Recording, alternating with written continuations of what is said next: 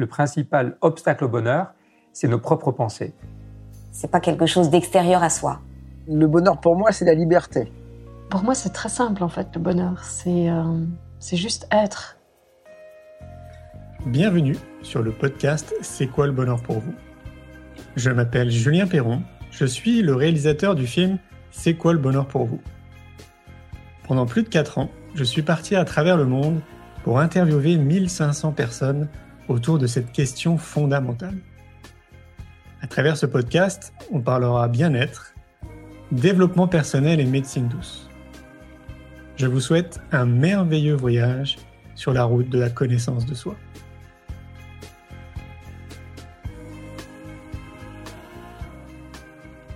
Aujourd'hui, j'ai le plaisir de recevoir Ilios Koutsou. Ilios a travaillé avec Frédéric Lopez sur l'émission Leur secret du bonheur. Cofondateur de l'association Émergence, son livre Éloge de la lucidité a remporté le prix Psychologie FNAC en 2015. Passionné par tout ce qui touche à l'humain, et plus particulièrement par la richesse que donnent à nos vies les émotions, Ilios intervient sur les thèmes de l'intelligence émotionnelle, du bonheur, du changement de la pleine conscience. Je vous souhaite une belle écoute. Bonjour Ilios. Bonjour. Merci de m'accueillir. Alors aujourd'hui, je suis de retour à Bruxelles. Après euh, quelques mois, j'étais passé voir Thierry Janssen. Et donc, on est, euh, bah, on est animé d'une volonté euh, depuis deux ans avec mon équipe de, de, répondre à une question qui me paraît fondamentale. c'est quoi le bonheur pour vous? Alors, pour moi, tu es l'un des spécialistes du bonheur, donc c'était évident de passer te voir. Donc, j'allais te poser la question. C'est quoi le bonheur pour toi? Qu'est-ce que le bonheur? Je crois qu'il y a plein de définitions différentes euh, du bonheur qu'on peut avoir. Et, à la base, je dirais que euh, le bonheur peut être vu, comme, euh, comme quelque chose. Un peu comme, comme un objet ou comme, comme un cadeau, le, cadeau qu'on attend, le cadeau qu'on va déballer à la fin de l'année, ce cadeau matériel que, que, la publicité nous vend, le bonheur, le bonheur si je veux, le bonheur au bout d'un voyage, le bonheur au bout d'un produit, peut-être le bonheur dans un livre, hein, tous les livres qui nous, qui nous vendent l'idée, y compris le mien, qu'on pourrait acquérir plus de bonheur en ayant lu un, ouvrage. Et je pense que ce bonheur-là, euh, en tout cas, n'existe pas. C'est un bonheur illusoire, c'est un bonheur, euh, euh, un bonheur très très fugace. On, désire quelque chose, quoi que ce soit, et, tant qu'on le désire, on, il y a cette forme de motivation d'aller vers cet objet-là. Et puis une fois qu'on l'a, on pensait que ça allait nous rendre heureux, mais combien de temps dure le surcroît de plaisir de cet objet, même une nourriture, le, chocolat qu'on a partagé ici. Et puis il y a peut-être une autre définition du bonheur qui ne serait pas quelque chose, mais le bonheur qui serait une forme d'attitude. Une attitude euh, qu'on peut avoir face à la vie. Et cette attitude-là, alors, elle ne dépend pas des événements extérieurs. bien évidemment que ce qu'on souhaite, ce que je souhaite pour, euh, pour mes proches et pour, pour toi, pour chacun d'entre nous, c'est d'avoir une vie la plus aisée possible, d'avoir une vie dans un monde euh, sans agressivité, d'avoir une vie dans laquelle nos besoins de base soient satisfaits. C'est une évidence, bien sûr. Mais une fois que, que la base est satisfaite, est-ce que c'est vraiment les circonstances extérieures qui vont créer du bonheur? Apparemment non. Autant la science, euh, quand elle étudie ce, sujet, que, les, cas cliniques, où je pense que chacun d'entre nous, on peut se rendre compte que, que ce ne sont pas les circonstances extérieures qui, qui créent un bonheur euh, durable. Alors, ça serait quoi? Alors, ça serait une forme, euh, j'allais dire, on, connaît cette, cette, métaphore qui dit le bonheur n'est pas une destination, le bonheur est, un chemin. Et je dirais, pour moi, le bonheur, ce n'est pas encore le chemin, la meilleure description, ce serait le bonheur, c'est une manière de marcher. Le bonheur réside dans notre manière de marcher tous les jours, au quotidien, dans notre chemin de vie, qu'il y ait du soleil comme aujourd'hui, ou qu'il y ait un orage, qu'il y ait de la pluie. Donc, c'est quelle attitude vais-je avoir dans mon existence? Et Je pourrais le définir de, manière euh, simple, euh, avec quelques éléments. Et le premier élément, c'est une question d'attention. Le bonheur, pour moi, c'est une question d'attention. C'est à quoi est-ce que je porte attention? Aujourd'hui, euh, on a ce soleil magnifique. Est-ce que je porte attention à, ça, à ce ciel bleu là au-dessus de nous, euh, euh, à ta bonne humeur et à ton sourire aujourd'hui, à, la présence de ma petite fille ici en bas? Est-ce que je peux porter attention à ça? Et, on dira c'est plutôt facile. La vie va plutôt bien. Et là où ça devient encore plus important, c'est le jour où c'est plus difficile, où, où l'enfant est malade, où, où mon, monde professionnel commence à devenir très compliqué, où, mes finances sont difficiles, où, j'apprends que j'ai une maladie compliquée, et ainsi de suite. Et c'est ce jour-là à quoi est-ce que je porte attention? Est-ce que ce jour-là, je suis capable de porter attention à, ce qui va bien dans ma vie, même quand le reste va mal? Et on pourrait peut-être se dire que tant que je suis vivant, est-ce que ce n'est pas qu'il y a plus de choses qui vont bien que de choses qui vont mal. J'ai une grande amie, euh, Patricia, à qui j'ai dédié mon dernier livre, qui a, vécu six ans avec un cancer et on lui prédisait six mois, et qui me rappelait ça régulièrement, et qui me disait, mais tant que je suis vivante, c'est certainement qu'il y a plus de choses qui vont bien dans ma vie, dans mon corps ici, que de choses qui vont mal. Et dans la chambre de son hôpital, lorsqu'elle était là avec un traitement, euh, elle n'avait plus de cheveux, elle était capable de regarder par la fenêtre et de montrer les cerisiers en fleurs en me disant Regarde comme c'est beau. ça voudrait dire que ça serait de manière euh, très simple et synthétique rattaché à nos pensées? Oui, mais je dirais c'est Personnellement, j'appellerais ça pas, pas ça les pensées, c'est rattaché à notre attention. Parce que nos pensées, justement, bien souvent, elles nous entraînent dans des formes de rumination. Nos pensées, souvent, nous entraînent dans le passé, dans le futur, alors parfois pour le meilleur. Elle nous parle du passé pour nous rappeler des choses positives, elle nous parle du passé pour notre apprentissage, nos apprentissages, et elle nous parle du futur pour la beauté des projets, des projets au service de, des autres peut-être. Et donc voilà les pensées extrêmement utiles. Mais la pensée, dès qu'on va un peu moins bien, la pensée, est-ce que ce n'est pas les regrets du passé? Est-ce que ce n'est pas l'anticipation anxieuse de l'avenir? Dans ce cas, la pensée devient notre pire ennemi. Et donc, ce n'est pas la pensée elle-même les pensées peuvent être positives comme elles peuvent être compliquées. Et, donc je ne pense pas que c'est la pensée qui prédit le bonheur, mais c'est au contraire notre attention. Et donc l'idée de l'attention, c'est au moment où ma vie ne va pas très bien, bien sûr que mes pensées vont commencer à tourner à propos de grandes difficultés. Et plutôt que suivre mes pensées, eh bien, je vais porter attention de manière très concrète, d'abord à ma respiration peut-être. Voilà le premier endroit qui me dit que je suis toujours vivant tant que je respire, c'est que je suis vivant. C'est une bonne nouvelle que, que chacun, chacune d'entre nous, maintenant, nous pouvons constater. Il n'y a pas de théorie, on ne doit pas faire de philosophie, il suffit de porter attention. Et voilà, nous sommes vivants. Maintenant, c'est très concret. Et donc, c'est une question d'attention. L'idée n'est pas dois, que je doive penser à ma respiration, ni penser plus positivement que, ça ne serait. C'est non, c'est vraiment là concret. On est proche de l'état méditatif. Oui. Mais une, une, forme de définition de la méditation, ça serait cette forme de cultiver une attention. Ce n'est pas la seule chose, hein, puisqu'il y, a aussi la question de cultiver, évidemment. Dans la méditation, il y a cette forme de familiarisation avec euh, notre manière de fonctionner, et puis de cultiver des, des, états, une forme de relation au monde qui serait positive pour nous et pour les autres. Et donc, ce premier point qui était l'attention, alors, cette attention à ce qui va bien, elle, a aussi à voir avec les autres, bien sûr, puisque nous sommes très rapidement captés chez nous-mêmes et chez les autres par ce qui ne va pas bien, par les difficultés, par ce qui n'a pas été comme on voulait, par ce qu'on va appeler des défauts chez l'autre. La question, c'est est-ce que nous pourrions, de manière tout à fait réaliste, porter attention à ce qui va bien? Porter attention aux ressources chez la personne à qui nous vivons, porter attention aux qualités dont font montre les personnes. Et quand bien même nous aurions, je pense au monde professionnel, quelqu'un avec qui en ce moment nous avons de grandes difficultés, s'il est encore là ou s'il est encore là, c'est bien qu'elle a aussi des qualités. Et, est-ce que nous pourrions porter plus d'attention à son potentiel, qu'on peut encore faire fleurir, qu'on peut faire grandir, qu'uniquement rester absorbé par ce qui ne va pas? Le problème quand on est absorbé par ce qui ne va pas, c'est qu'évidemment, on voit ça au niveau des émotions, lorsqu'on est confronté à une difficulté, si l'émotion qui arrive c'est l'anxiété, ça va réduire le champ attentionnel, et donc on va de manière prioritaire uniquement détecter ce qui nous menace. Et donc la menace va nourrir à nouveau une émotion difficile qui va de nouveau réduire le champ, et ainsi de suite, il y a une forme de boucle difficile, et sortir de là, ça serait bien sûr pas nier ce qui se passe de difficile, c'est le regarder, le reconnaître, une fois que c'est reconnu, c'est pouvoir choisir d'aller regarder dans la situation ce qu'il y a de beau, d'intéressant, de positif, les ressources, et ainsi de suite. Ça veut dire que ça s'apprend? Bien sûr. Ah ouais, super. Et bien heureusement. On n'a pas tous reçu. Alors, on n'a pas tous reçu la même chose de la vie. On peut imaginer ici, on est dans un jardin. Tout le monde n'a pas reçu le même jardin. Il y a certains jardins dans lesquels il y a beaucoup de cailloux, la terre n'est pas très fertile au début, il y a beaucoup de mauvaises herbes, et il va falloir le, voilà, y travailler. Et certains doivent travailler plus que d'autres, c'est une évidence. Hein. On, a, un héritage de nos parents, de, plus loin, un héritage même génétique, on a un environnement différent, parfois moins bien traitant, et ainsi de suite. Mais chacun d'entre nous, à force de travail, nous pouvons prendre soin de ce jardin de manière quotidienne, et c'est une certitude, quelle que soit la parcelle que l'on a reçue, nous pouvons la faire fleurir. C'est super. Est-ce que tu aurais une chose euh, à transmettre? Par exemple, j'imagine très bien les gens qui nous écoutent vont dire mais c'est génial, et je fais comment moi par exemple demain matin? Ces différentes choses sont toutes simples, je ne les ai pas inventées, et parmi elles, c'est le, fait de tous les jours de pouvoir porter son regard sur les choses qui vont bien. Et donc on pourrait prendre un moment pour s'arrêter. Je pense que l'idéal, avant d'aller il faut d'abord stabiliser l'attention. Notre attention, elle est bien souvent vagabonde. Notre esprit part souvent tout seul. Alors il rêve à des choses positives, bien sûr, mais c'est le même type de vagabondage qui partira un moment dans les pensées compliquées. Et donc l'idée, c'est de stabiliser l'attention. Et donc tous les jours, si on pouvait s'arrêter régulièrement, faire cette forme de météo intérieure qui consisterait à juste porter attention à ce qui est là, nos pieds sur le sol, nos fesses sur le banc, et puis la respiration qui est toujours là. Et donc porter attention. Hein. C'est quoi, c'est 5-10 minutes? Déjà 3 minutes, c'était un bon début.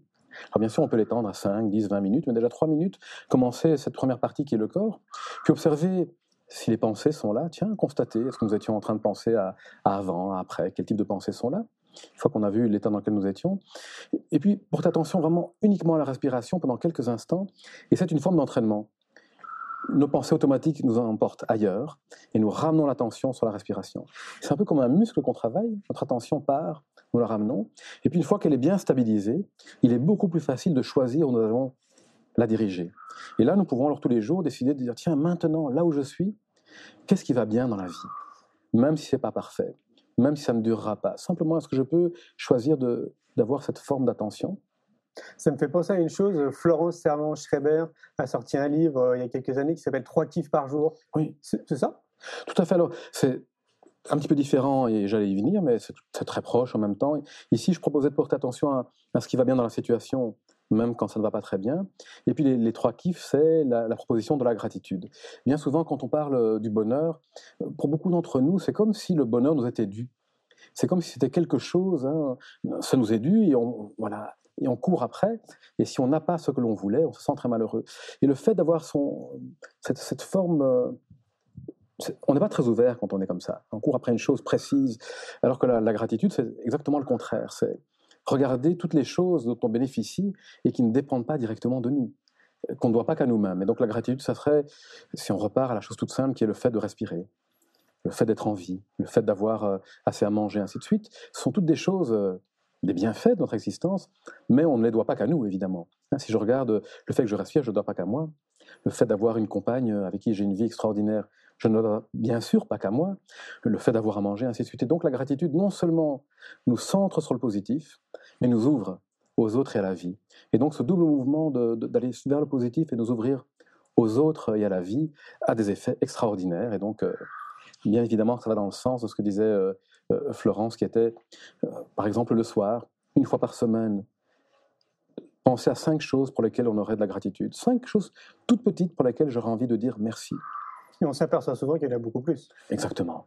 Et le fait d'aller sur des choses petites me semble intéressant et important pour différentes raisons. La première, c'est pas partir dans l'idéalisation, puis de se dire oui, mais il n'y a rien de grand dans ma vie, ainsi de suite. Pas commencer à rendre ça compliqué, se rendre compte que dans le quotidien, il y a tellement de toutes petites choses pour lesquelles nous pourrions dire merci. Et il y a une forme d'attitude qu'on trouve souvent dans une société de consommation qui est celle du manque. Hein, il faut qu'on ressente du manque pour pouvoir euh, aller acheter euh, un, grand nombre de produits dont nous n'avons pas réellement besoin. Et donc ce manque nourrit ce système de consommation. La gratitude, c'est le contraire. C'est une forme de contentement. Et le contentement, pour moi, ne, pas, ne veut pas dire de ne pas avoir d'ambition, ne veut pas dire de ne pas avoir de grands projets, ne veut pas dire de, ne pas essayer de transformer les choses, mais c'est de dire que lorsque je m'engage sur un chemin de vie, hein, j'ai, un, projet, c'est un peu comme sur un, je pars en montagne et, j'ai bien sûr un, cap, j'ai le sommet de la montagne, ça m'a mis en route, mais après la question c'est est-ce que je peux savourer chacun des pas de mon chemin. Et si je ne le fais pas, non seulement je ne suis pas attentif, qui était le premier point que j'avais proposé, et puis le deuxième point pour le bonheur, ça c'est être ouvert, cette forme d'ouverture. Si je m'engage sur le chemin de la vie et que je ne suis pas ouvert, mais qu'est-ce qui se passe? Je ne vois pas la beauté de tout ce qui se passe autour de moi, mais je ne suis pas ouvert aux autres qui est peut-être la première condition du bonheur, c'est nos liens avec les autres. Et donc, mes compagnons de voyage, je ne fais pas attention à eux. Je ne fais pas attention aussi aux endroits où je pourrais trébucher, tomber.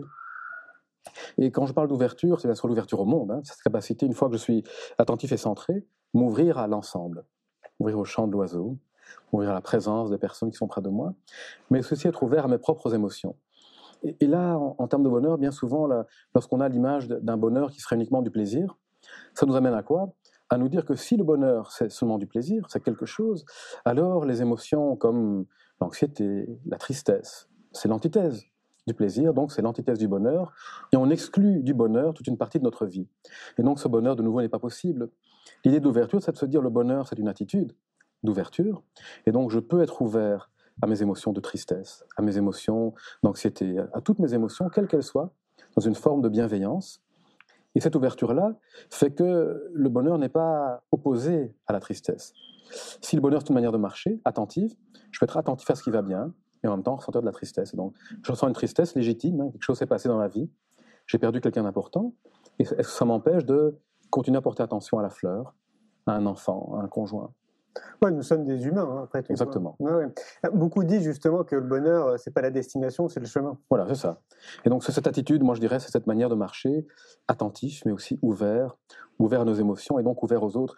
Et pourquoi c'est important? Puisque nos émotions, nos sentiments, c'est une des choses principales pour pouvoir communiquer avec les autres.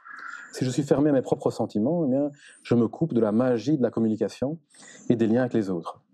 Est-ce qu'on appelle ça le bonheur? Peut-être pas. Oui, c'est évident. Moi, le, constat que je, je dresse avec, euh, avec ces années euh, d'activité, et puis au-delà de ça, à titre personnel, c'est moi je suis tombé un peu dedans quand j'étais petit.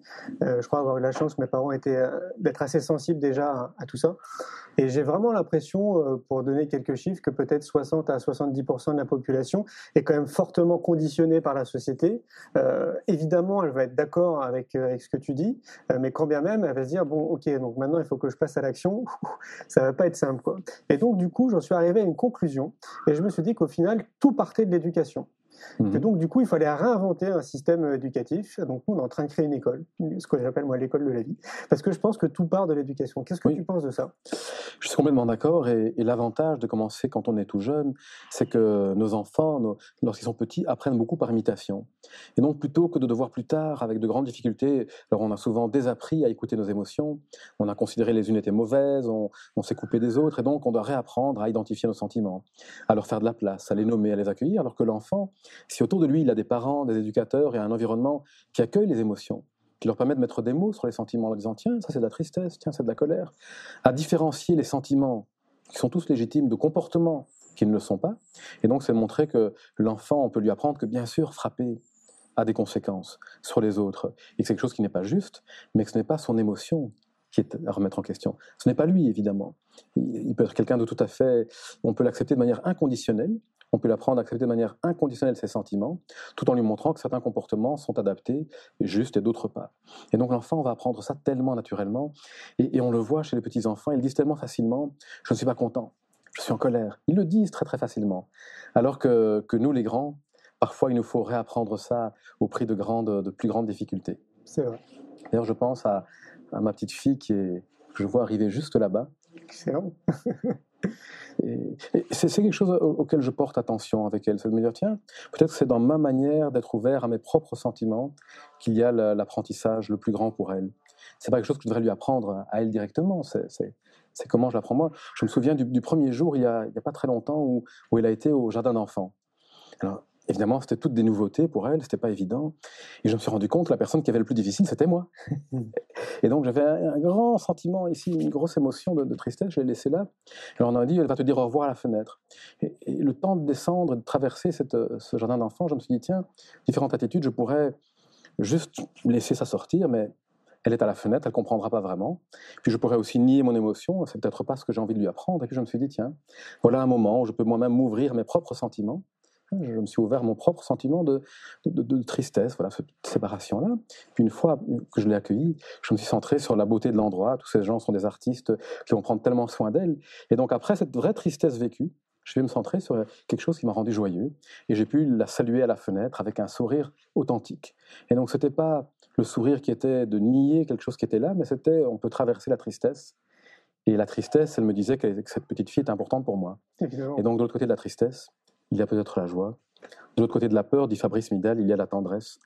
Et donc, euh, nous ouvrir aux émotions, cette ouverture-là, permet de nous connecter à ce qui est toujours lié à nos émotions, qui sont nos valeurs, nos besoins, qui sont des choses toujours positives. Tout à fait, ouais. Est-ce que tu, as le sentiment, euh, comme moi, que la population euh, est en quête de sens? Complètement, fondamentalement. Et, et tu reviens à cette question du bonheur. Est-ce que ce- le bonheur, ce n'est pas justement avoir le sentiment que notre vie vaut la peine d'être vécue, que notre vie a du sens? Voilà, justement, elle vient, viens dire bonjour. Oh, elle est trop choubidou. Viens dire bonjour. Comment ça va? Tu dis bonjour à Julien?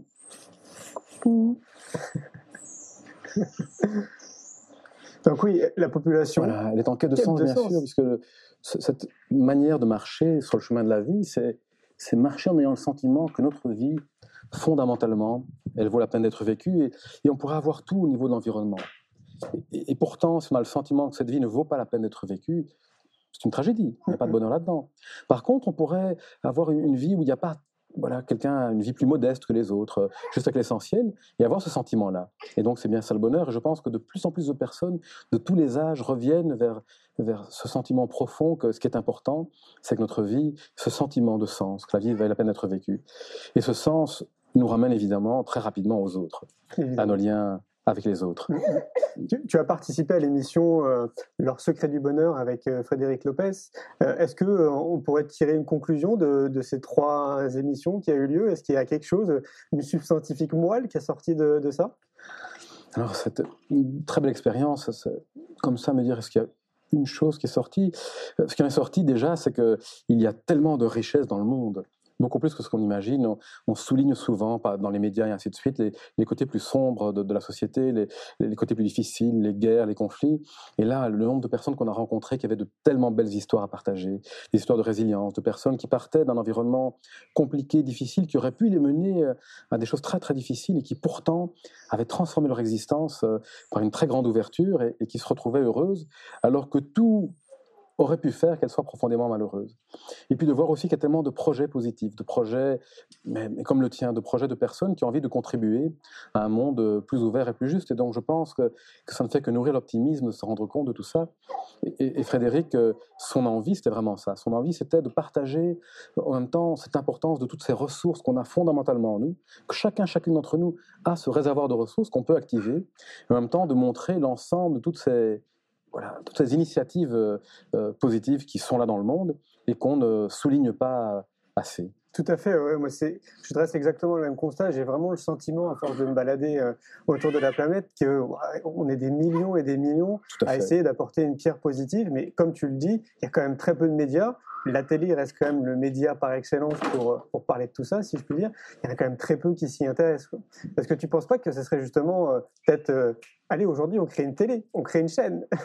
Je pense que tout ça est en train de se faire. Il y a un bouillonnement, un foisonnement d'initiatives. C'est en train d'arriver. Je pense que c'est en train d'arriver. Donc, dans, dans ce sens-là. Et, et, à nouveau, cette question d'attention dont je parlais. Si on a un projecteur dans une situation, on pourrait dire, on sort euh, à une fête de rue avec un projecteur et, et, et, on peut uniquement aller projeter sur euh, un conflit entre deux personnes qui va arriver dans et on va se dire mais voilà voilà ce qu'il y a dans le monde l'homme est uniquement violent et agressif alors qu'on oublie que l'ensemble des, des, personnes qui faisaient la fête euh, qui s'amusaient on oublie la personne qui vient d'aider une personne âgée juste là on oublie la personne qui vient de sourire à un enfant juste là et donc ça donne une vision très partielle et le problème c'est que ça va nourrir alors une forme euh, d'anxiété et de peur qui va nouveau rétrécir notre vision et ainsi de suite. Tout à fait donc on peut cultiver cette forme d'attention au positif, chez nous, chez les autres. On peut cultiver cette forme d'ouverture, d'ouverture à nos propres sentiments, à notre propre vie intérieure, mais aussi une ouverture à, la vie. Et, et, le troisième point, peut-être, de cette attitude du bonheur, c'est la bienveillance.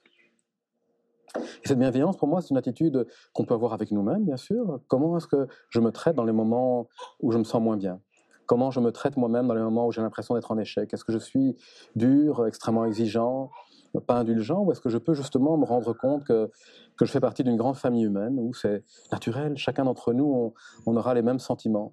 Parfois de ne pas être à la hauteur, parfois on a le sentiment d'être, de ne pas être tout à fait adéquat, on a le sentiment de, on se sent pas bien, on se sent honteux et ainsi de suite. Et le fait de pouvoir accepter, plutôt que de nous renfermer dans un sentiment d'isolation, alors on peut se sentir connecté à, à ce monde-là, donc ce sentiment de commune humanité, et puis être bienveillant envers nous-mêmes nous permet d'être plus bienveillant envers les autres. Et cette bienveillance est une des conditions du bonheur.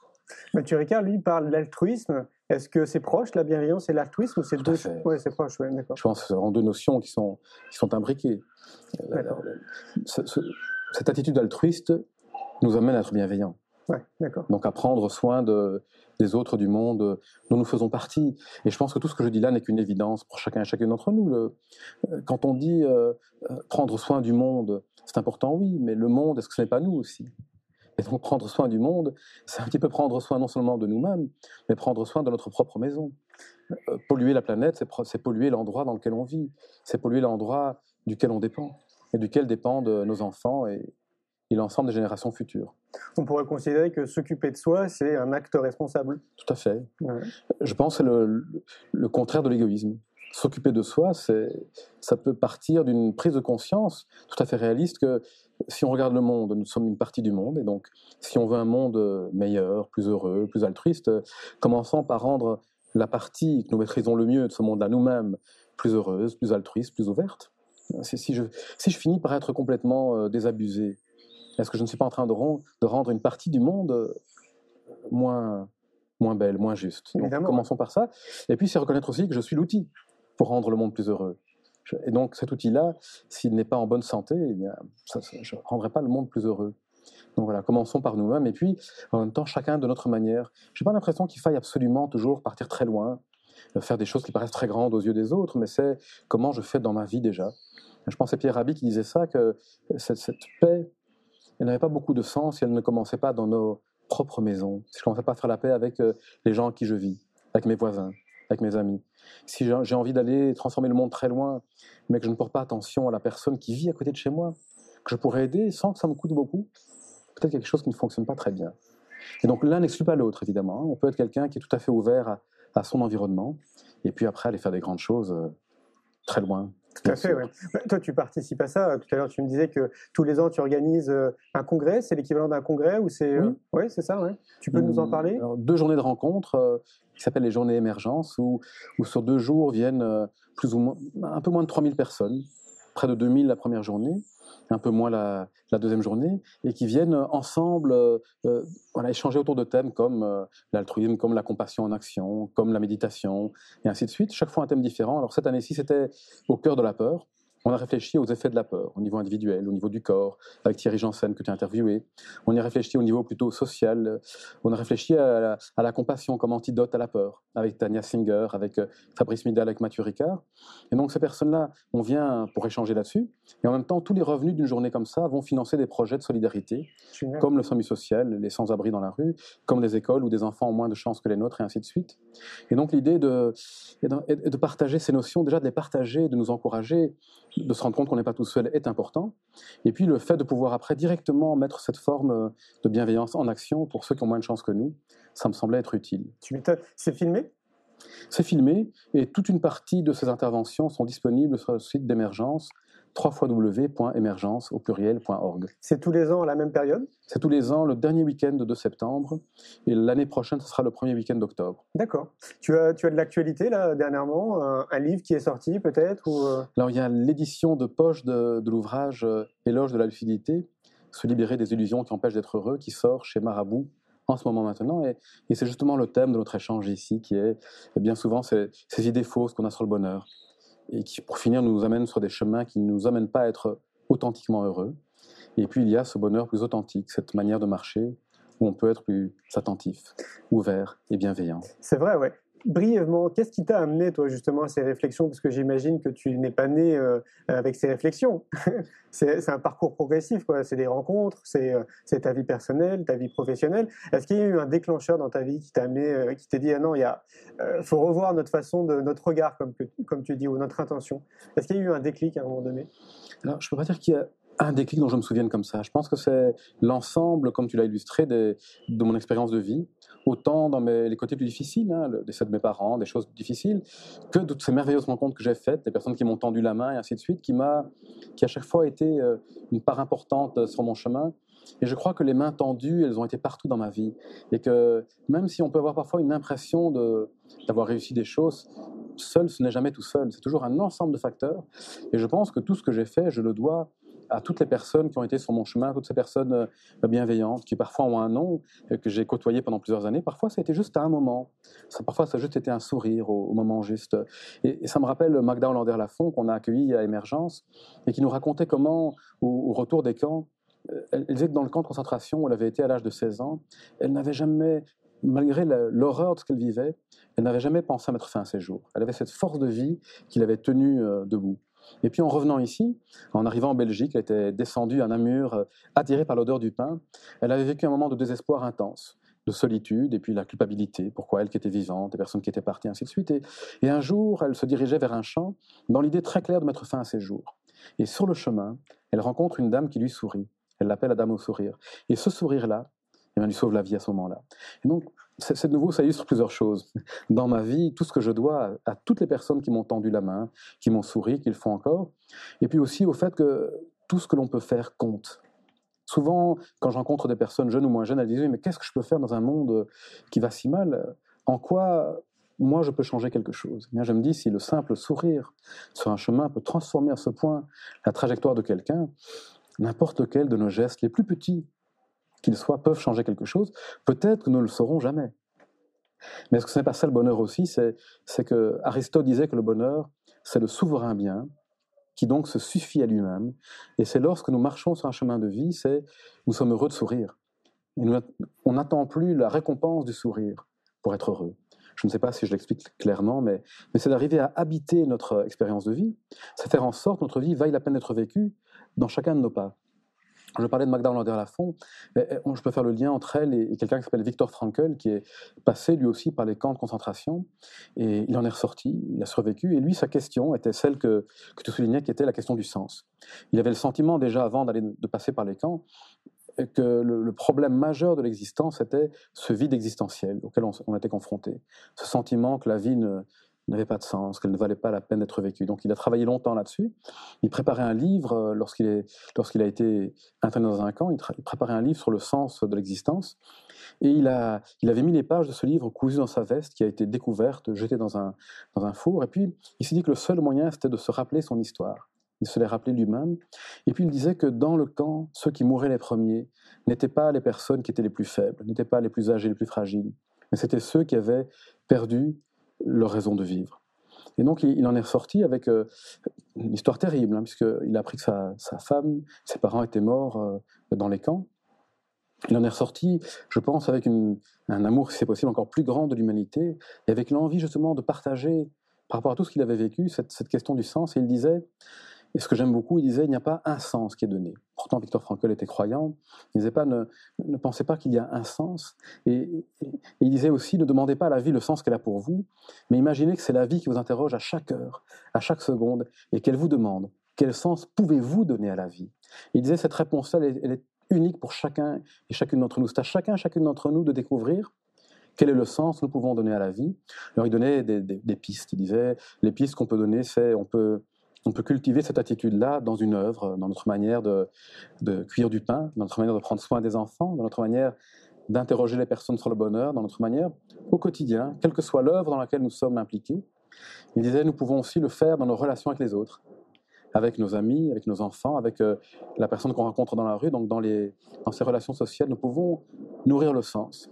Puis il disait, nous pouvons aussi le faire dans notre manière de faire face à quelque chose pour lequel il n'y a peut-être pas d'issue une maladie difficile, une grande difficulté personnelle, et ainsi de suite. Est-ce que euh, ça serait pas, proche de dire que finalement, le, euh, si, euh, si y a du bonheur, est-ce que la résultante de notre vie ne serait pas liée à nos choix au quotidien? Oui, complètement. Mais je dirais alors le choix à chaque instant.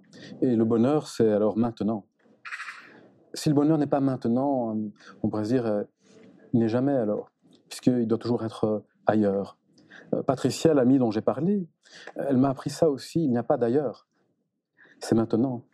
C'est une manière maintenant d'être attentif et ouvert qu'il y a le bonheur. Et ça n'exclut pas, bien sûr, le fait de construire quelque chose. Tout à fait. Mais, c'est maintenant. Est-ce qu'il y a une, une citation qui te tient à cœur? Moi, je vais te donner la mienne, c'est celle de Gandhi, qui nous dit euh, Sois le changement que tu veux voir dans le monde. Je trouve qu'il n'y a pas mieux.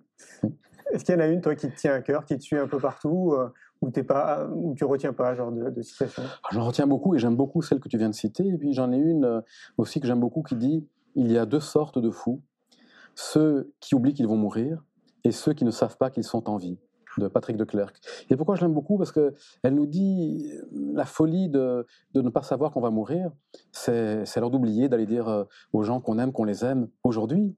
C'est oublier de porter attention à ce qui va bien dans notre vie aujourd'hui parce que cette vie est tellement fragile. Et donc elle peut se terminer tellement rapidement. Et la vie est quelque chose de tellement précieux, de tellement fragile. Mais on pourrait se dire que la deuxième partie de la phrase dit la folie, c'est aussi d'oublier qu'on est en vie. Parce qu'on pourrait être tellement absorbé par la fragilité de la vie que ça, ça en devient anxiogène. Et on oublie que même si quelque chose ne va pas, maintenant on est en vie. Et donc cette capacité à, en même temps porter attention à la fragilité de l'existence, pouvoir agir directement, et en même temps d'être conscient de sa merveille qui est là maintenant, c'est peut-être, euh, ça résume peut-être cette euh, manière de marcher sur le chemin de, de l'existence. Merci beaucoup Elios. Merci.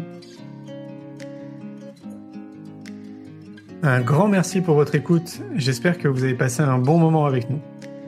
Je vous invite à prolonger l'expérience en regardant mon film C'est quoi le bonheur pour vous? Vous le trouverez assez facilement sur YouTube. Si vous souhaitez ancrer davantage les choses, nous avons créé le jeu de cartes C'est quoi le bonheur pour vous qui vous permettra de mieux vous connaître et de mieux connaître les gens avec lesquels vous allez jouer de manière ludique et bienveillante. Vous me retrouverez assez facilement sur les réseaux sociaux si vous souhaitez qu'on échange en direct. Et merci de nous laisser des messages ou des avis, des commentaires. Ça fait vraiment plaisir et je prendrai une grande joie à vous répondre. En attendant, je vous souhaite une très belle route et je vous retrouve maintenant la semaine prochaine pour un nouvel épisode du podcast C'est quoi le bonheur pour vous?